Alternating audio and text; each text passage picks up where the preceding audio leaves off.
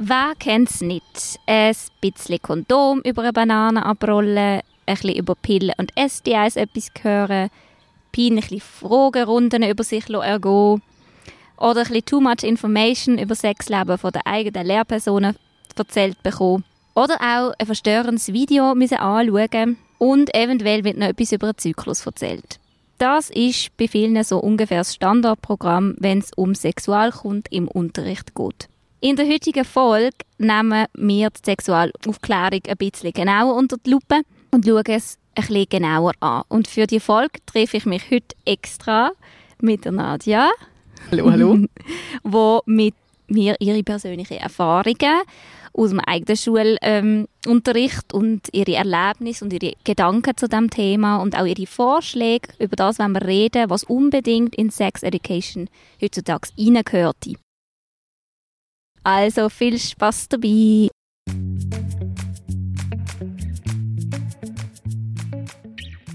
Hallo zusammen, hier ist eure Nadia. Schön, dass du wieder dabei bist zu einer neuen Folge von Sexquisite for Youth. Dem Podcast rund um eine freie individuelle Sexualität, so einzigartig, jung und fresh, wie du es bist. Hier erfahrst du, wie du deinen Körper lernst zu begreifen und lustvoll damit umzugehen. Wie du kannst mutig sein und dich ausprobieren, damit du eine schöne und gesunde Sexualität kannst leben, so wie es für dich passt. Zusammen besprechen wir eine bunte Palette von Fragen und machen sie so in unserer Gesellschaft sichtbar. Ich freue mich, dass wir zusammen auf dem Journey unterwegs sind.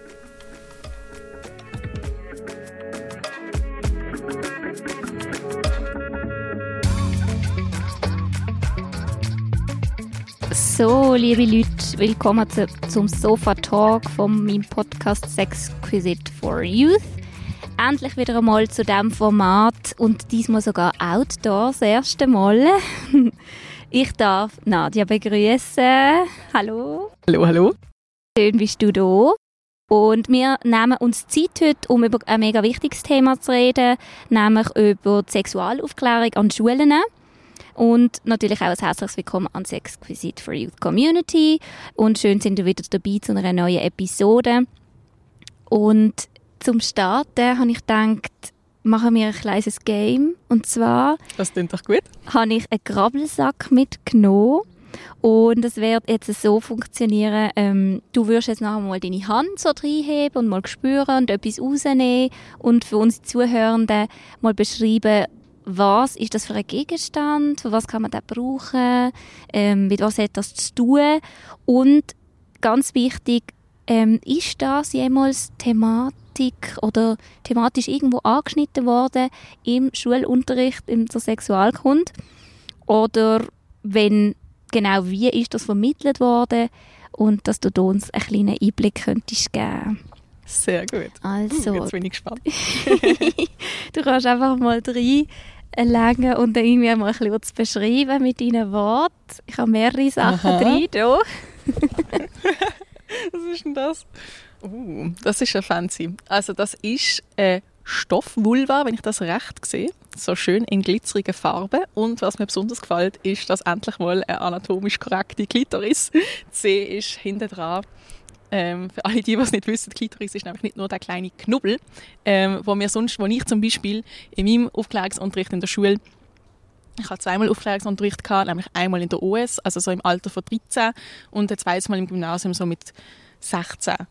Und also im, in der OS haben wir dann wirklich so ein Programm gehabt mit, wir beschriften jetzt Genitalien, natürlich wahnsinnig cis-heteronormative Genitalien, mhm. ähm, also von äh, non-binary Transpersonen ähm, haben wir dort nicht geredet, aber dort haben wir eben auch eine Vulva beschriftet und ähm, dort ist eben die Klitoris nicht vorgekommen. Ähm, ja.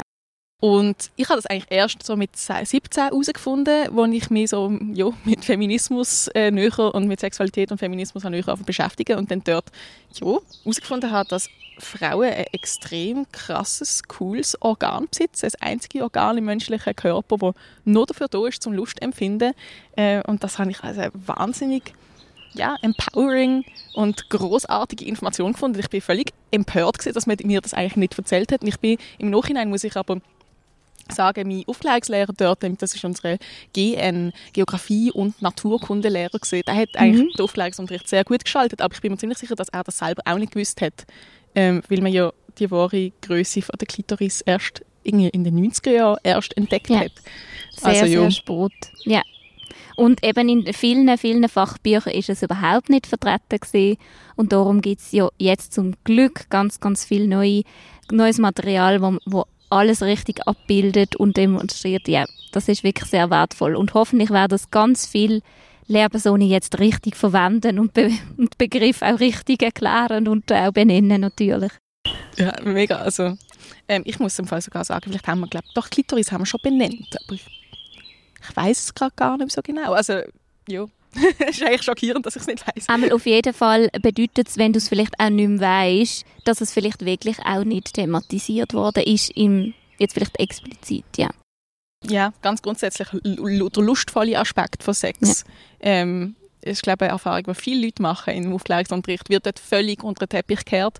Wir reden viel lieber darüber, was für grauenhafte Gefahren können luren, ähm, weil das vielleicht auch angenehmer ist für die Lehrpersonen, weil sie sich dann nicht mit dem, ja, mit dem Thema Lust auseinandersetzen, weil ja sehr privat ist und sehr schambesetzt und uiuiui, und dann müssen wir über Gefühle reden und dann reden wir lieber darüber, wie man kein AIDS kriegt und ähm, wie man nicht schwanger wird. Ja, das sind äh, genau die Themen, wo wir, äh, wo, wo wir schon genau in der Mitte angekommen sind. Ähm, das ist wirklich ein mega lässiges Label, äh, Glitterclit aus Berlin. Und sie haben wirklich ähm, ganz tolle verschiedenste Modelle und das ist eben, man darf hier präsentieren, Viola, die Vulva und Doris, die Klitoris so gut, ey, das macht mir richtig Freude. Noch ein wichtiger Aspekt, der auch noch da, dabei ist, ist wirklich die vaginale Corona, wo ich auch immer ganz fest in Szene setze, wenn ich äh, den Aufklärungsunterricht, also wenn ich meine sexualpädagogischen Einsätze mache, weil das eben, es ist keine Haut, die durchbohrt wird und risst. Und, äh, das Jungfrauhütli, hua, hua, hua. Genau. das ja. Jungfernhäutchen gibt es nicht, genau. Da muss ich immer das Märchen auch wieder entkräftigen und sagen, stopp, stopp, da gibt es ganz viele Mythen, die darum ähm, sich aufgebauscht haben über sehr, sehr lange Zeit, wo man jetzt endlich muss enttabuisieren muss. Was sind so die Reaktionen von den Kindern, wenn du, wenn du die Sachen erzählst, was sie noch nicht so wissen oder kennen? Sie sind meistens mit sehr großen Augen da, stellen sehr viele Fragen dann, und das finde ich super. Also sie sind sehr, sehr offen dann gerade in dem Moment und merken wirklich, also sie sind sehr ähm, begeisterungsfähig interessiert und wollen genaues wissen und das ist genau das, was wir wollen bezwecken. Mega ja. cool. Ja. ja. Und ich habe jetzt bisher selten erlebt, dass jemand total ähm, abneigende oder abwehrende Haltung würde entwickeln. Ja. Es ist im Gegenzug, ähm, ich tue dann auch sehr oft mit ihnen zusammen Vulven kneten. Mega selber. cool. Also so aus Knettmasse, oder? Genau, aus Wachsknette, weil das einfach ein so ein schöner Zugang ist mit, mit dem Körperkontakt, mit der Wärme von der Haut, mit der Temperatur. Und da entstehen ganz schöne und spannende Momente meistens, wo wirklich sehr, ja, auch persönlich sind. Und die, die mögen, dürfen natürlich auch ihre Vulva zeigen, wie sie sie geformt haben. Und andere wiederum möchten das nicht. Und das ist auch völlig in Ordnung dann. Das klingt mega cool. Ich hätte gerade Lust, bei so einem Workshop dabei zu sein. Ich habe mir jetzt gerade gedacht, so, ich weiß, die echte physische Vulva zeigen oder die, die man selber geknetet hat. Die, so, man... Das klingt ein bisschen, das ein bisschen too much. Nein, das, das, okay. das nicht natürlich. Mhm. Ja. Ähm, jetzt wollen wir noch weitermachen. Dann du darfst gerade das nächste Objekt widmen. Gespannt. Also was wir hier haben, ist ein Vibrator-Ei, wenn ich das recht sehe. Mhm. Genau, mit einer hübschen Anleitung, was das Ding alles kann. Ähm, und da sind wir eigentlich auch wieder bei weiblicher Sexualität. Also natürlich, ich glaube, Männer können es auch brauchen, ich weiß jetzt nicht. Jo. ähm, und voll. Also wir haben eigentlich nicht wirklich über Sexspielzeug geredet oder eben über den ganzen Lustaspekt.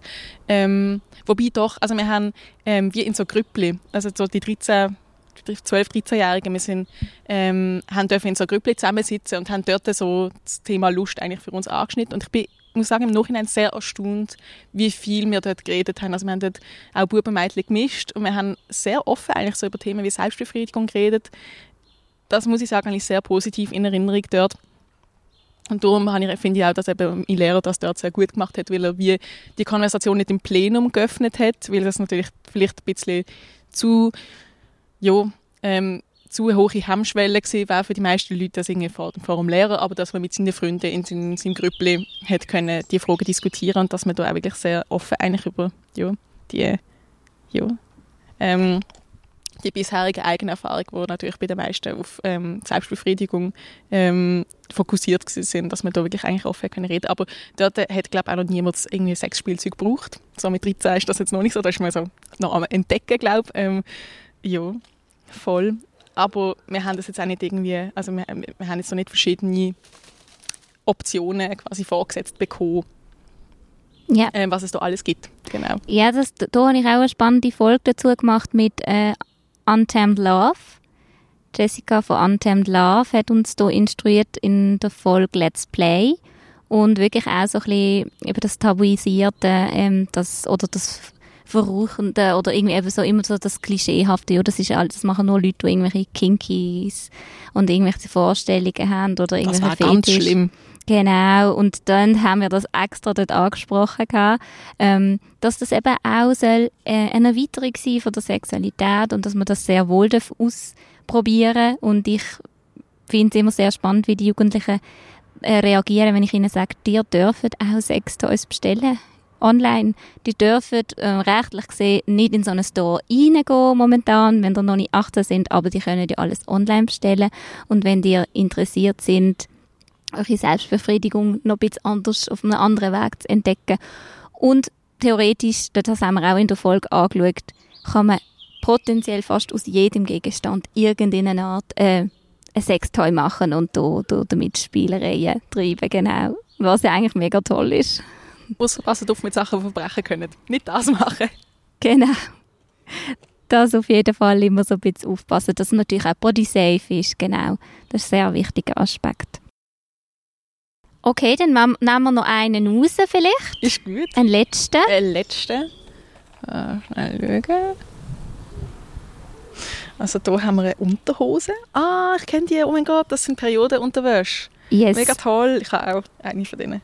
Ähm, genau, also ich nehme an, da geht es so um ähm, Menstruationsprodukte, was man alles für Alternativen kann brauchen, abgesehen von irgendwie Tampon oder Binden. Ähm, ich glaube, also wir haben in unserem Aufklärungsunterricht sicher nicht über Menstruationsunterwäsche geredet. Das habe ich erst vor einem Jahr oder zwei von einer guten Freundin erfahren, dass es mhm. das gibt. Ähm, und vor allem nicht gewusst, dass es so ästhetische ähm, Unterwäsche gibt, die eigentlich wirklich aussieht wie normale. Ähm, ich kann wirklich sagen, 10 out of 10, sehr empfehlenswert für alle, die, die menstruieren. Super.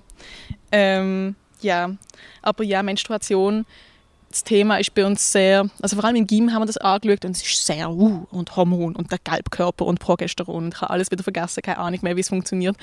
Also sehr biologisch. Extrem. Also ich muss sagen, technisch. Die Lehrerin am ähm, Gym, wäre ist alles extrem. Also du hast gar nicht erkannt, dass es hat auch, ähm, dass es um Sexualität geht. Es hat auch irgendwie um irgendwelche Eizeller können gehen, so wie über das Thema geredet worden ist.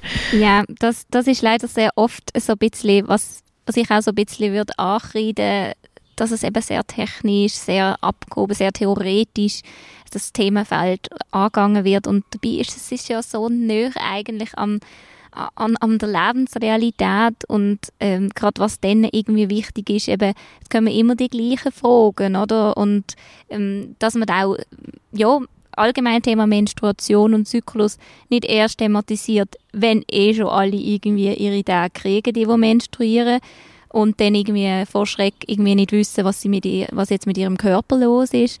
Ähm, das ist eigentlich sehr schade, dass man das nicht vorher anschaut, dass man auch dort aus dem einen positiven Moment, ein positives ähm, Erlebnis kann kreieren mit eben sogenannten ähm, Periodenpartys und First Period, genau, ähm, dass man das kann zelebrieren und auch erlebt, dass man in einer, in einer Gemeinschaft innen ist und dass es auch etwas ganz etwas Natürliches ist und wir uns natürlich auch nicht können aussuchen ob wir menstruieren oder nicht. Und dann äh, kann man dann quasi das Thema auch weiterspannen, natürlich eben mit dem ganzen ähm, mit der Luxussteuer und ähm, mit der Periodensteuer, wo dort auf diesen ganzen Gütern drauf sind und Periodenarmut und einfach allgemein das Thema, wo finde ich in den Schulen leider immer noch nicht angekommen ist, auch das Thema Ekel.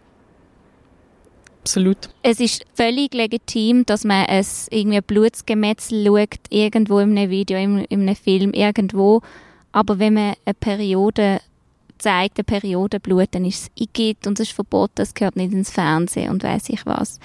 Ähm, ich schreien alle auf, oder? Mhm. Völlig Aber ich verständlich. Glaub, ich habe das Jahr, glaube die allererste Werbung gesehen, wo rote Flüssigkeit in ähm, ja, reingegossen worden ist. Genau. Also ich so, yes, wow, danke schön, wir haben kein blaues Blut. Ja. Mhm. Was du äh, gesagt hast zu ähm, einem positiven Erlebnis kreieren, ähm, das finde ich wahnsinnig interessant, weil ich habe das nämlich gehabt. Ich bin nämlich in so eine, ähm, so mit zehn in so eine Workshop gegangen, also privat organisiert, was heißt irgendwie die ähm, Zyklus-Show oder so. Oh, yeah. Kennst du das? ja, MFM-Projekt. Genau. Und ich muss sagen, ähm, ich kann mich nicht mehr, also ich kann mich schon erinnern, ähm, aber es hat bei mir echt das bewirkt, dass ich ein extrem positives Verhältnis hatte zu meiner Periode. Ich habe mich mega gefreut. Ich bin also, also ich habe es dann mit elf gekriegt und so die Monate vorher habe ich mir gesagt, so, uh, vielleicht kriege ich so jetzt und so. Ähm, und auch so ähm, was mir sehr in Erinnerung geblieben ist, war, dass der riesige ähm, Eierstock und so und Gebärmutter am Boden präsentiert war und dass der Cervix schlimm ist. Ähm, Zaubertrank. Der Zaubertrank gesehen, wo mit äh, so Süßigkeit und das habe ich super gefunden. Und der Cervix schlimm ist für mich immer positiv besetzt dank diesem Erlebnis. Also es hat wirklich Spannend. etwas gebracht. Sehr lustig, ja. Ja, das stimmt schon. Das MFM-Projekt gibt es immer noch, ja. Ist immer noch unterwegs, das weiß ich. Mhm. Ja, also von dem her hat es wirklich, ja, schön, dass, dass du das so hast miterleben genau. Also mein negatives Verhältnis ist dann erst gekommen, als ich heftige Krämpfe gekriegt habe und wir, also, und wir es alle als normal verkauft haben.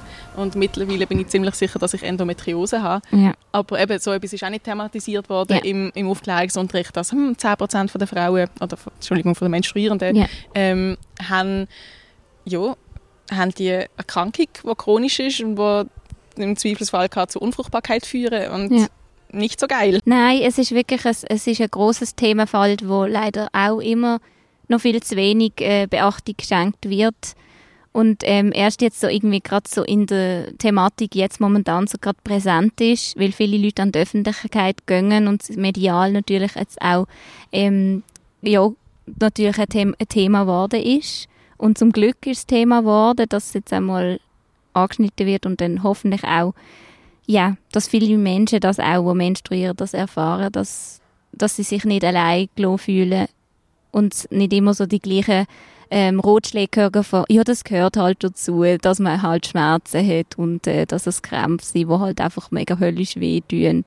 Wo du in Ohnmacht gehst, hm, I guess, das ist nicht normal. Hm. Was ich aber hier interessant finde, ist auch, dass viele GynäkologInnen ja. überhaupt nicht sensibilisiert sind. Also ich habe das von meiner Frauenärztin ähm, also ich habe ihr nur, ich habe nur mal den Satz angeschnitten von, ich habe im Fall krasse ähm, Schmerzen. Und sie sagt, nimm einfach Ibuprofen. Und oh, ich so, nein. hey, im Fall, das mache ich schon die ganze Zeit, hilft genau gar nicht.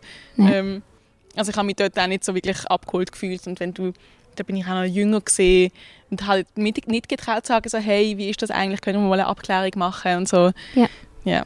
Genau, das ist auch mit den Fachpersonen, wo ich das Gefühl habe, ähm, ich habe da jetzt schon mehrere Aspekte, wo, wo ich auch so Konsens in der Medizin, wo ich finde, das sind, finden auch sehr oft übergriffige Sachen statt, wo ich so, äh, wo ich wirklich auch nicht ganz toll finde und ich finde es wirklich auch ganz schwierig, auch du jetzt in der Stadt, gutes gynäkologisches Personal zu finden, wo wirklich auch so einen ganzheitlichen Ansatz vertreten.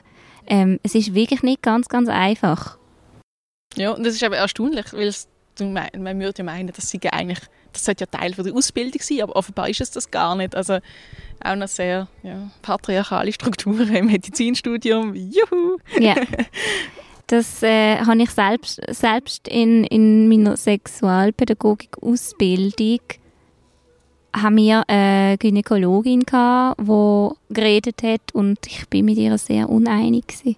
Mhm. Vielen Themen bezüglich der rezeptpflichtigen Verhütungsmethoden oder dass das halt immer sehr schnell abgehandelt wird und dass da halt gewisse Verträglichkeiten nur sind mit gewissen Verhütungsmethoden herstellenden und das, das habe ich dann ein bisschen, ja, schade gefunden, ja. Aber ähm, es gibt ja zum Glück auch ganz viele, die es anders machen und hoffentlich hier jetzt auch, eben vor allem gerade aus medizinischer Sicht, hier gute Arbeit leisten. das kommt immer mehr, das ist mega schön. Jetzt würden wir mal so ein bisschen deine Erfahrungen, jetzt tust du dich mal so ein bisschen zurückbeamen. Sehr gut. Von deiner Schulkarriere. Wenn du jetzt so zurückdenkst, ähm, wo ähm, hast du dir deine Infos geholt damals zum Thema Liebe und Sexualität und Körper und Pubertät? Weißt du deine Ansprechperson gesehen und genau, wo, wie bist du zu den, den Infos gekommen? Ähm, also jetzt auch außerhalb der Schule. Ähm, ich ja. schon, schon als Kind haben wir so Aufklärungsbücher gehabt, wo, wo sehr herzig sind, aber natürlich ähm, aus heutiger, also ja, aus heutiger Sicht sehr, sehr, eben sehr binär und sehr so, ah, wenn sich ein Mann eine Frau sehr fest gern haben und, ähm, und so. Ähm, und aber so das mit, mit der Eizelle und mit der Spermien, das, das ja, wunderbar. Und das ist so, ich glaube, so in der Primar hat man das auch mega gelenkt. Das hat mich dann auch nicht so brutal interessiert.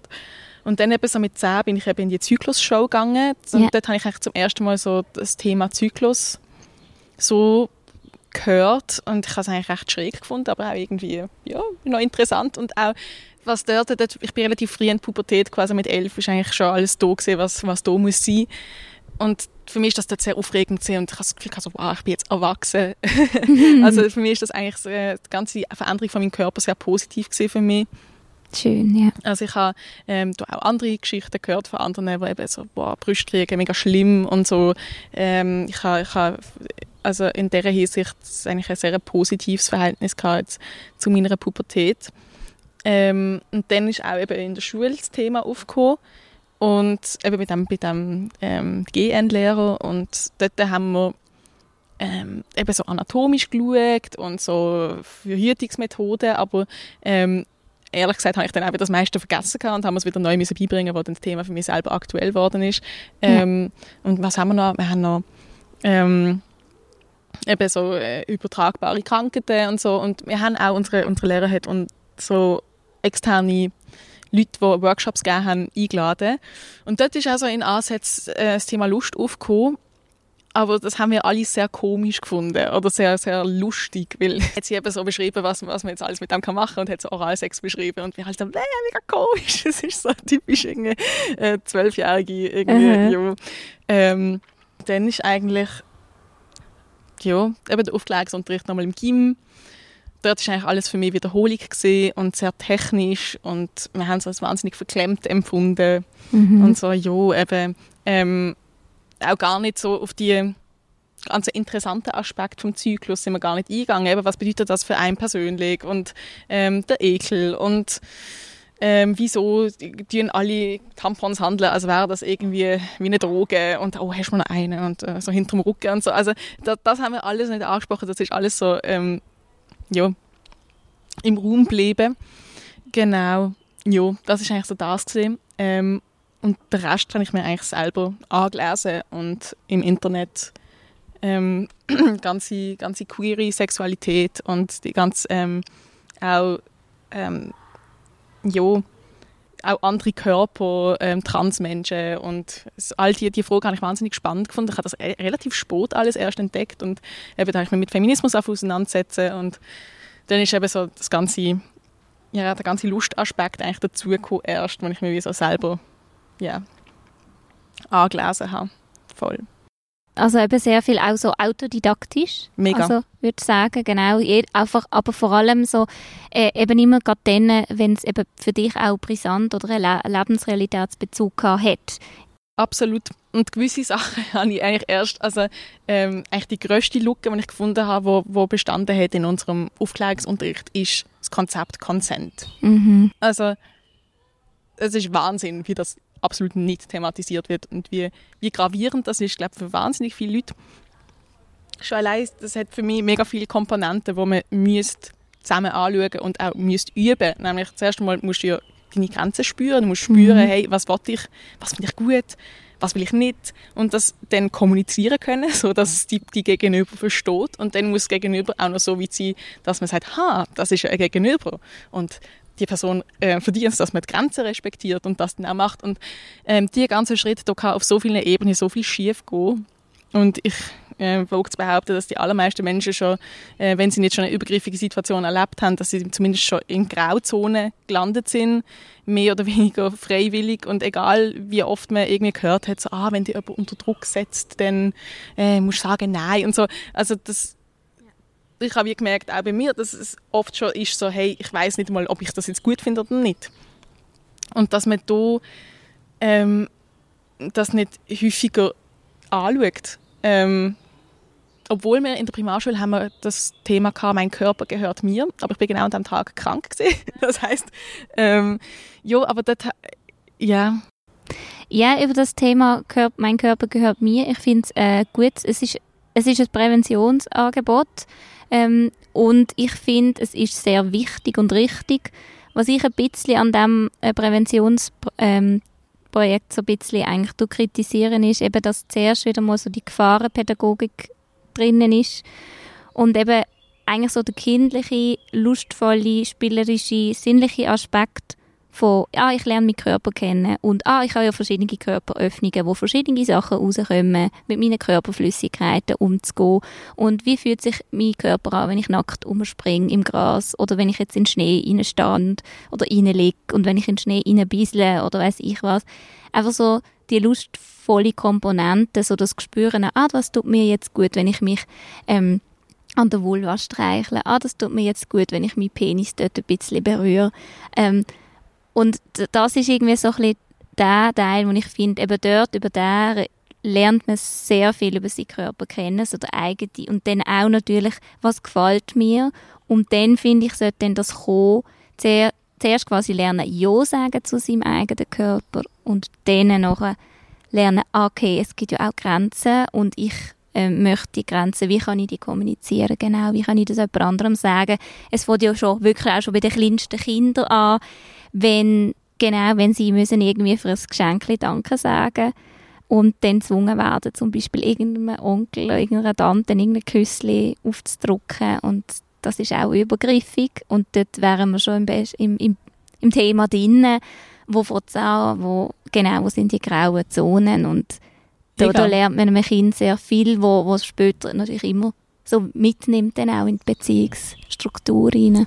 Und die Frage ist auch, wie viel kann die Schule denn noch wie korrigieren, was wir schon im Elternhaus vielleicht ähm, wie an peu à peu an Grenzüberschreitungen normalisiert werden. Ähm, aber ich habe das Gefühl, es muss wie an dem Ort passieren, weil du Unbedingt. musst an einem Ort musst du einfach allen Leuten erzählen, Leute, ja. andere Menschen haben es verdient, dass man ihre Grenzen respektiert und ja. als Konzept Grenzen erklären. Und ja, also es gibt ja da diverse Arten, das zu üben und das muss ja gar nicht auf Sexualität zuerst mal gemünzt sein. Es kann genau. ja auch mal etwas anderes sein.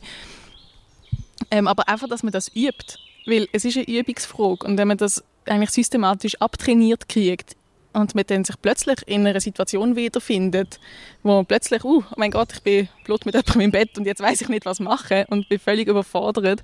Äh, natürlich passiert das ja nicht sofort, aber es kann auch sein, dass man Sachen erduldet, weil man gar nicht weiß, darf ich überhaupt Nein sagen oder ja. uh, ich könnte die andere Person irgendwie vergraulen oder so. Genau. Ja. Und natürlich dann eben ist es vor allem gerade auch in einer, wenn man muss Nein sagen zu einer Person, die man eigentlich gern hat. Das ist ja das Schwierigste, das ist genau in dem Konzept inne, wie gehe ich mit dem Konflikt um. Und ich will die andere Person nicht enttäuschen. Und ich will nicht, dass sie mich verlot oder mich komisch findet oder irgendjemandem etwas erzählen oder weiß ich was, was dann auch immer gerade in der Situation im Kopf von einem abgeht, aber das Kopfkino, das läuft. Und das ist ja eben genau Knack, der Knackpunkt. Und darum ist es so wichtig, ja, das Thema Consent ist wirklich übergeordnet sehr, sehr wichtig zu thematisieren. Ja, absolut, also das ist ja. Ich glaube, das ist, ich würde sagen, es ist die größte Lücke ja. Ähm, oder ich sehe. Wo und wenn wird für dich jetzt Sexualaufklärung anfangen? Also das heißt jetzt wirklich schon schulisch bezogen, sexuelle Bildung. Wo findest du, müsste das starten? Gibt es für dich irgendwie einen bestimmten äh, Zeitpunkt? Sag mal, wenn wir jetzt unsere elf obligatorischen Schuljahre haben, von Kindergarten bis 9. Klasse. Ich würde sagen, eigentlich von Anfang an, natürlich unterschiedliche Identitäten. Ich meine jetzt gerade das mit der Grenze und so, das kannst du auch in Kinski schon üben. Also das mhm. sollte man auch schon dort üben. Und das kann man ja auch eben ähm, oder man könnte ja auch schon üben, irgendwie so, hm, was gefällt mir, was gefällt mir nicht. Äh, das muss auch nicht auf Sexuelle gemünzt sein, wenn man sagt, uh, das ist irgendwie zu heikel. Äh, aber dass man auch sonst lernt, hey, Bedürfnis benennen, Wünsche benennen.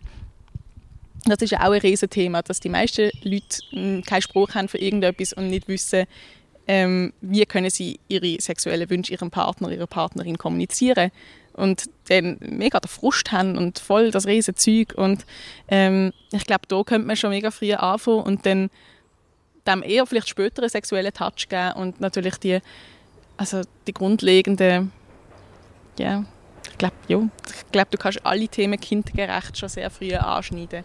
Ähm, ich finde gerade so, so einen so eine Sexkoffer mit so ähm, Plüsch Geschlechtsteil ist doch super. Und ähm, die ganze Frage von Geschlechtsidentität, ähm, queere Menschen etc., dass man nicht nur ah, und, äh, Mann und Frau heiraten und so, dass man auch zwei Männer hat, die heiraten und ähm, ähm, ja, non-binary Menschen und dass man auch unterschiedliche Körper kennenlernt. Also Im Kinski gibt es ja oft die Übung, dass man anlegt und so den Körper umfahrt mhm. und dass man so ein Gespür kriegt und dass man da auch vielleicht noch schaut, dass man eine größere Diversität von Körpern sieht. Also für mich geht auch das Thema Sexualkunde ähm, noch viel weiter als jetzt einfach nur ja, ähm, also sexu sexuelle Handlungen an sich, sondern es geht auch um Körperlichkeit, es geht auch um Geschlechtsidentität und ich glaube, diese Themen sollte man immer und überall zu jeder Schulstufe altersgerecht thematisieren.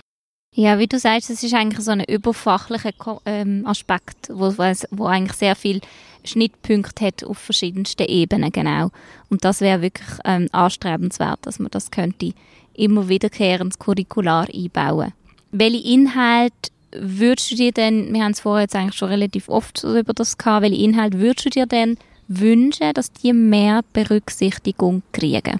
Also eben sicher der lustvolle Aspekt von Sexualität ähm, und eben das eigene Bedürfnis erkennen, benennen, eigene Grenzen erkennen, benennen, gute Kommunikation üben. Also ja, dass, dass der Kommunikationsaspekt viel höher gewichtet wird dass man auch, oh, das ist auch ganz wichtig, äh, Pornokompetenz nenne ich das. Nein, also die, die meisten Kinder schauen ja. schon extrem früh Pornos oder kommen ganz früh in Kontakt und ja, sind vielleicht überfordert mit diesen Bildern, können sie nicht einordnen. Vielleicht finden sie es auch gar nicht unbedingt erregend und dass man einfach ähm, weil das ja extrem irgendeine Vorstellungen formt, dass man hier äh, ja, anständige Medienkompetenz lernt. Und das, ja. ich finde auch, das sollte man auch bezogen auf, auf Liebesfilm und Sexszenen in Filmen und in Büchern, wo ja auch wunderbar problematische Stereotype können verbreiten, dass man ähm, ja, den Kindern aufzeigt, es, wie realistisch ist das, was haben das Gefühl, wie ist das im echten Leben etc. Mhm. Ähm, voll das und eben das Consent-Thema und natürlich ähm, queere Themen unterschiedliche Geschlechtsidentitäten, unterschiedliche Körper, ähm, unterschiedliche sexuelle Orientierungen und so. Ich glaube auch, was ich auch mega interessant fand, wenn man eben mehr über irgendwie über Fetisch, über Vorlieben etc. redet, wie sonst irgendwie dann entdeckt man das vielleicht für sich und denkt sich, boah, mega komisch und ich kann das niemandem erzählen und ich weiß auch nicht und so. Dass man auch diese Sachen eher thematisiert, das geht ja ins Thema Lust rein. Also ich glaube, ja, ja, ich glaube, das wären so die Themen, die ich mehr ergänzen würde. Ich finde, es sollte mehr Platz haben im Unterricht. Also das heißt, wenn du sagst mehr Platz im Unterricht, ähm, wie würdest du denn das ähm, dir wünschen oder wie würdest du das jetzt ähm, dir überlegen, wie man das würde ansetzen, wenn du jetzt auf die Schulstufen würdest überlegen, sollte das vielleicht äh, ein Fach sein, sollte es ähm, irgendwie curricular, so wie in jedem anderen Fach auch immer wiederkehrend sein oder so im Zweijahresrhythmus? Oder was denkst du, was wären vielleicht Ansätze, die eventuell umsetzbar sind? Uh, das ist jetzt ganz eine, uh, eine große Frage, aber ich habe mir jetzt gerade überlegt, das wäre eigentlich mega cool auch, ähm, gerade wenn man so äh, das auch fachübergreifend wird machen, zum Beispiel eben so, was jetzt in Medienkompetenz angeht, dass man das auch könnte im Deutschunterricht machen oder im Englischunterricht oder was auch immer. Ähm, und dort irgendwie zusammen, ja, weiß nicht wie, legal das ist, zusammen Porno schauen und dann darüber diskutieren und sagen, hey, ja, wie, wie ordnen wir das jetzt ein? Ähm, voll. Und ja, ich glaube, es ist wichtig, dass es immer wieder kommt. Äh, sehr schwierig.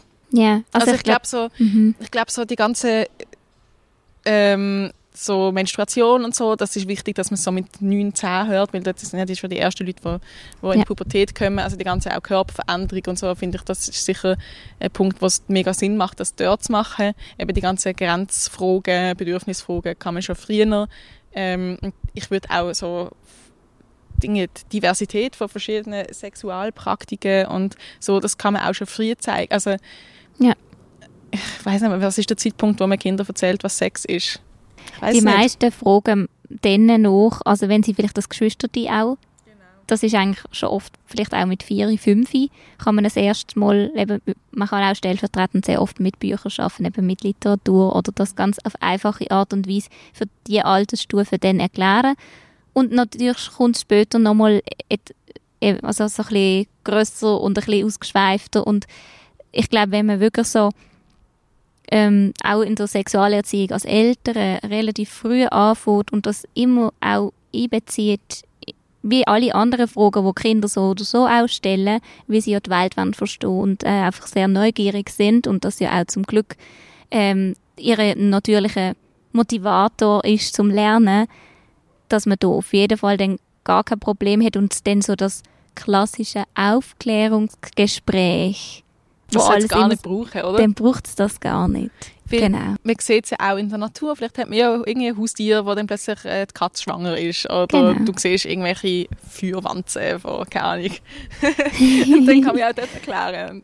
Ähm, Unbedingt. Voll. Ich denke mir auch immer, es ist mega wichtig zu schauen, wenn Kinder fragen. Ähm, und das kann ja auch sein, dass sie mal irgendeine Kindergärtnerin fragen und und dass ja. man dann das als Aufhänger bringt und sagt, hey, genau. es sind Fragen gekommen, wenn wir das nicht alle zusammen mal ja. anschauen oder so. Also die Alltagssituation viel mehr berücksichtigen mhm. und nutzen, weil das ist ein realer Lernmoment, mhm. sage ich auch immer. Das ist wirklich, dann, ist, dann sind sie gerade auf der Ebene, wo sie dann gerade brauchen, dann brauchen sie die Inputs. Und nicht vertrösten mit, ja, ich erkläre es später oder nein, jetzt mache ich gerade Pausenaufsicht oder, ja, ja, nein, weißt du, das geht dich noch nicht an, das muss dich noch nicht interessieren. Gang nur wieder spielen. Und ich glaube, das ist genau dort, wo Kinder die Scham lernen, weil sie merken, uh, das ist dieser Person unangenehm. Ich habe jetzt ja. etwas Unangenehmes gefragt. ich mache das jetzt nicht mehr. Genau. Weil, ähm, ich glaube, da ist das Riesenproblem, dass die meisten Erwachsenen völlig überfordert sind mit dem Thema und selber ihre eigenen Struggles haben, immer noch, wo wiederum sie beigebracht bekommen haben von einer anderen Generation, die noch viel mehr vielleicht ähm, ihre Probleme hat. Aber ähm, da ist wirklich das riesige Problem, dass man Leute braucht, die selber wie einen reflektierten Umgang haben und ja, auch selber wissen, wo haben sie ihre eigene Scham und wo sie das auf Kinder übertragen und wo nicht. Mhm. Du sprichst gerade einen wichtigen Punkt an. Was würdest du denn von Kurs halten, wo Lehrpersonen müssen oder beziehungsweise eingeladen werden, äh, entweder während ihrer, also während der Grundausbildung zu Lehrpersonen oder auch als Weiterbildungsformat von der sexuellen Bildung. Was haltest du von so Kurs? Finde ich großartig. Also ich finde es eigentlich erstaunlich, dass das nicht Pflicht ist, jetzt schon. Ähm, ich finde sicher für alle Leute, die das unterrichten müssen, ist es jetzt absolute Pflicht dass sie irgendwie ja, eine gewisse Grundlagen haben. Nicht, dass sie, dann, also nicht, dass sie gerade das Geschichte vom Storch erzählen, aber ähm, ja, äh, ich glaube, da ist das Riesenproblem, dass es so große personelle Unterschiede gibt. Also wenn ich jetzt irgendwie der Aufklärungsunterricht von meiner Schwester ist bislang eine Doppelstunde gesehen, in der sie gefehlt hat. Und am Schluss hat sie irgendwie, sie hat, am nächsten Tag ist sie wieder gekommen und dann hat ihr der Lehrer einfach ein Kondom in die Hand gedruckt und das ist basically der Aufklärungsunterricht gesehen. Also oh es gibt auch hier natürlich riesen Unterschiede und Leute, die sich wohler fühlen mit dem Thema und andere, die sind so, oh mein Gott, nur schnell, schnell weg mit dem und irgendwie zwei Sätze über die Pille sagen und ja. Nein, es ist sehr spannend. Ich frage dich das, weil ich bin momentan selber dran, so einen Kurs zu, ähm, zu kreieren für Lehrpersonen, weil ich selber eine Grundausbildung als Lehr Lehrerin habe und auf dieser Stufe sehr oft, also sehr lange schon tätig bin und mir das extrem ein äh, Herzensaufgabe, Herzensanliegen ist. Und ich finde eben genau, was du ansprichst. Es gehört unbedingt in Grundausbildung und es ist leider in vielen ähm, Fachhochschulen noch nicht Usus, dass, man, dass das etabliert wird in der Entwicklungspsychologie. Was wird denn sonst gelehrt? frage ich mich gerade. Nein, aber ja, das ist ja. faszinierend. das ist ja eigentlich wieder der verlängerte Arm von der der großen Scham, die über unserer Gesellschaft liegt, dass man das ja nicht kann thematisieren kann. Ja. Ähm, ja.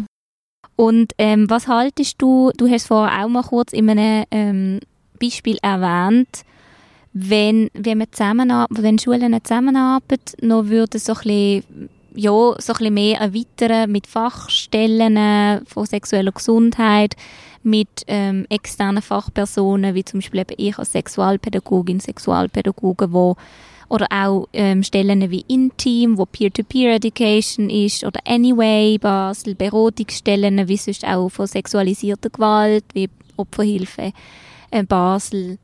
Was haltest du von so einer Zusammenarbeit? Sollte das mehr angestrebt werden, auch im Bildungs... Unbedingt, also sicher solange also die staatliche Bildung das nicht kann bieten finde ich, ist das äh, der erste zwingende Schritt, um da Fortschritt zu machen. Aber eben, ich würde mir wünschen, dass es sowieso integraler Bestandteil ist oder dass man sich überlegt, dass nur Leute dürfen ähm, Aufklärungsunterricht machen, die selber äh, Ausbildung haben, äh, speziell für das. Irgendwie eben selber Sexualpädagoginnen äh, sind, Therapeutinnen. Mhm. Ähm, oder eben mit Weiterbildung. Ich glaube, am Schluss ist wichtig, dass man es gut kann vermitteln kann und dass man genug Infos hat, um die Fragen zu beantworten. Aber ja, ich fände das mega cool. Und dass es auch subventioniert wird, dass, dass das ja. nicht auf der, nur auf der privaten Initiative von einigen Lehrpersonen, die vermutlich selber dann schon kompetent sind, das zu erklären, dann ähm, liegt. Ja, ich finde, das ist ein sehr wichtiger Punkt, den du ansprichst. Das ist momentan leider so, dass es wirklich so auf Eigeninitiative basiert und das ist natürlich fern von Bildungsgerechtigkeit. Es kann dann nicht sein, eben, jemand hat irgendwie mehrmals in seiner Schulkarriere vielleicht ähm, Aufklärungsunterricht oder äh, verschiedenste Themen angesprochen, auch von unterschiedlichen Role Models, weil eben, es gibt so unterschiedliche Sexualitäten. Das heißt, es ist natürlich auch toll, wenn man verschiedenste Bezugspersonen hat, wo unterschiedliche Zugänge auch zum Themenfeld haben. Und das ist ja dann auch nur repräsentativ für, für die Gesamtgesellschaft und nicht nur eben eine Sichtweise von einer Person, wo jetzt halt gerade in dem Moment meine Lehrperson ist oder so. Und ich denke, dass ähm, da hat auf jeden Fall braucht es noch sehr viel ähm, Kräfte, die da aktiviert werden müssen, um dort anzukommen. Ähm, was denkst du über die Medien? Du hast vorhin Medienkompetenz angesprochen.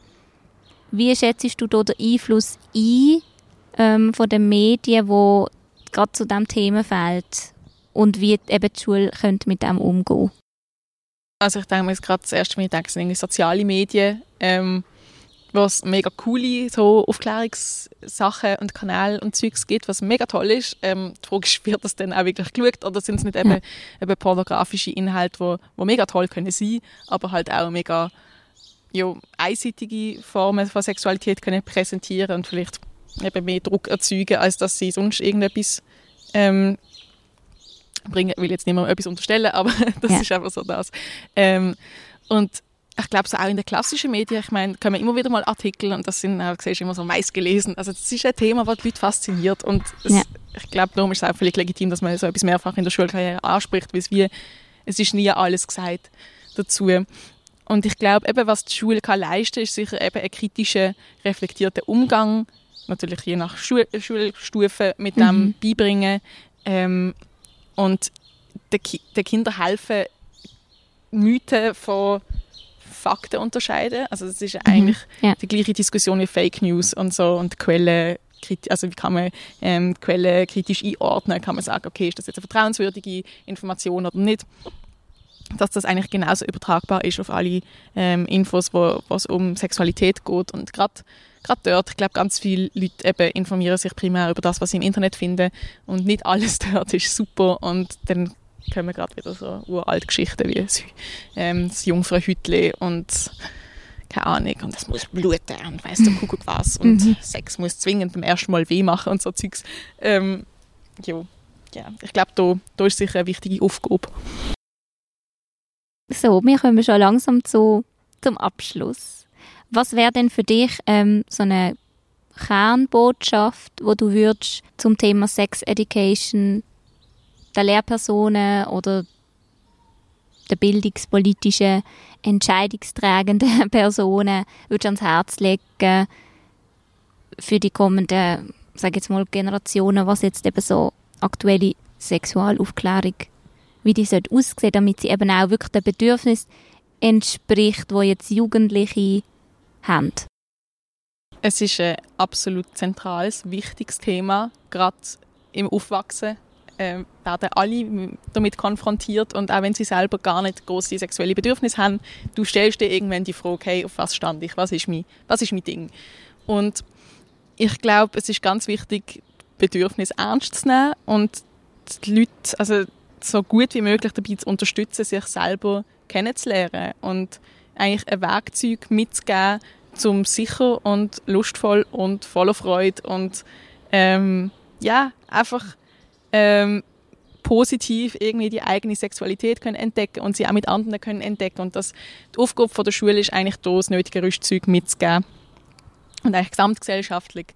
Und dass es da wichtig ist, dass nicht die eigene ähm, also ja, Sex hat immer so fest mit einem selber zu tun. Und ähm, fällt auch immer die ganzen Diskussionen jetzt um so einen Sex-Koffer ähm, und so die Leute, die das aufregt, das fällt ja auf sie selber zurück. Das tut eigene Unsicherheit, eigene Scham hervorrufen.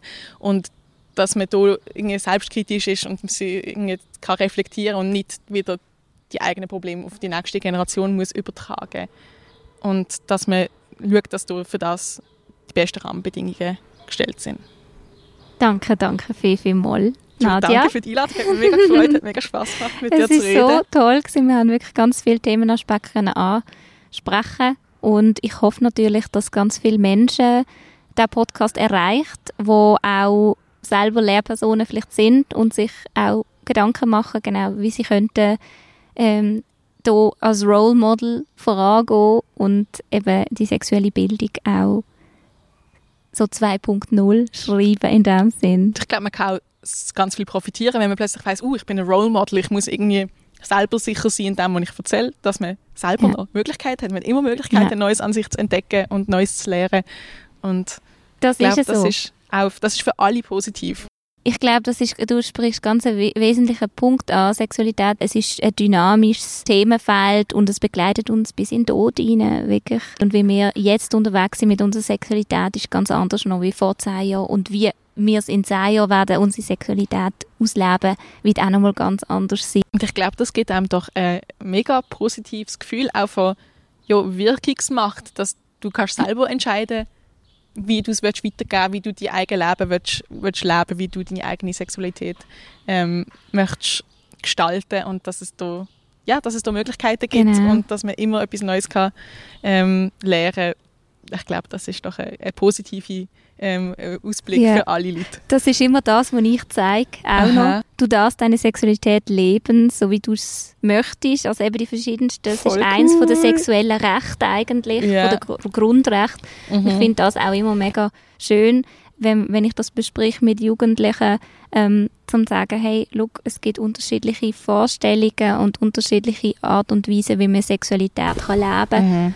Und jede Person muss für sich selber genau ihr Ding finden, wie du es vorher gesagt hast. Ja. Ich danke herzlich dir, Nadja, dass wir das Gespräch machen Ja, danke dir, Nadja. zum Thema Sex Education und ähm, dass wir so viele wertvolle Statements von dir gehört haben und wir können teilen mit der Podcast-Community. Jetzt wünsche ich ganz, ganz viel Erfolg auch weiterhin für deine Zukunft und mit deinen Plänen und Visionen und auf deinem Lebensweg, genau. Danke, ja, gleichfalls.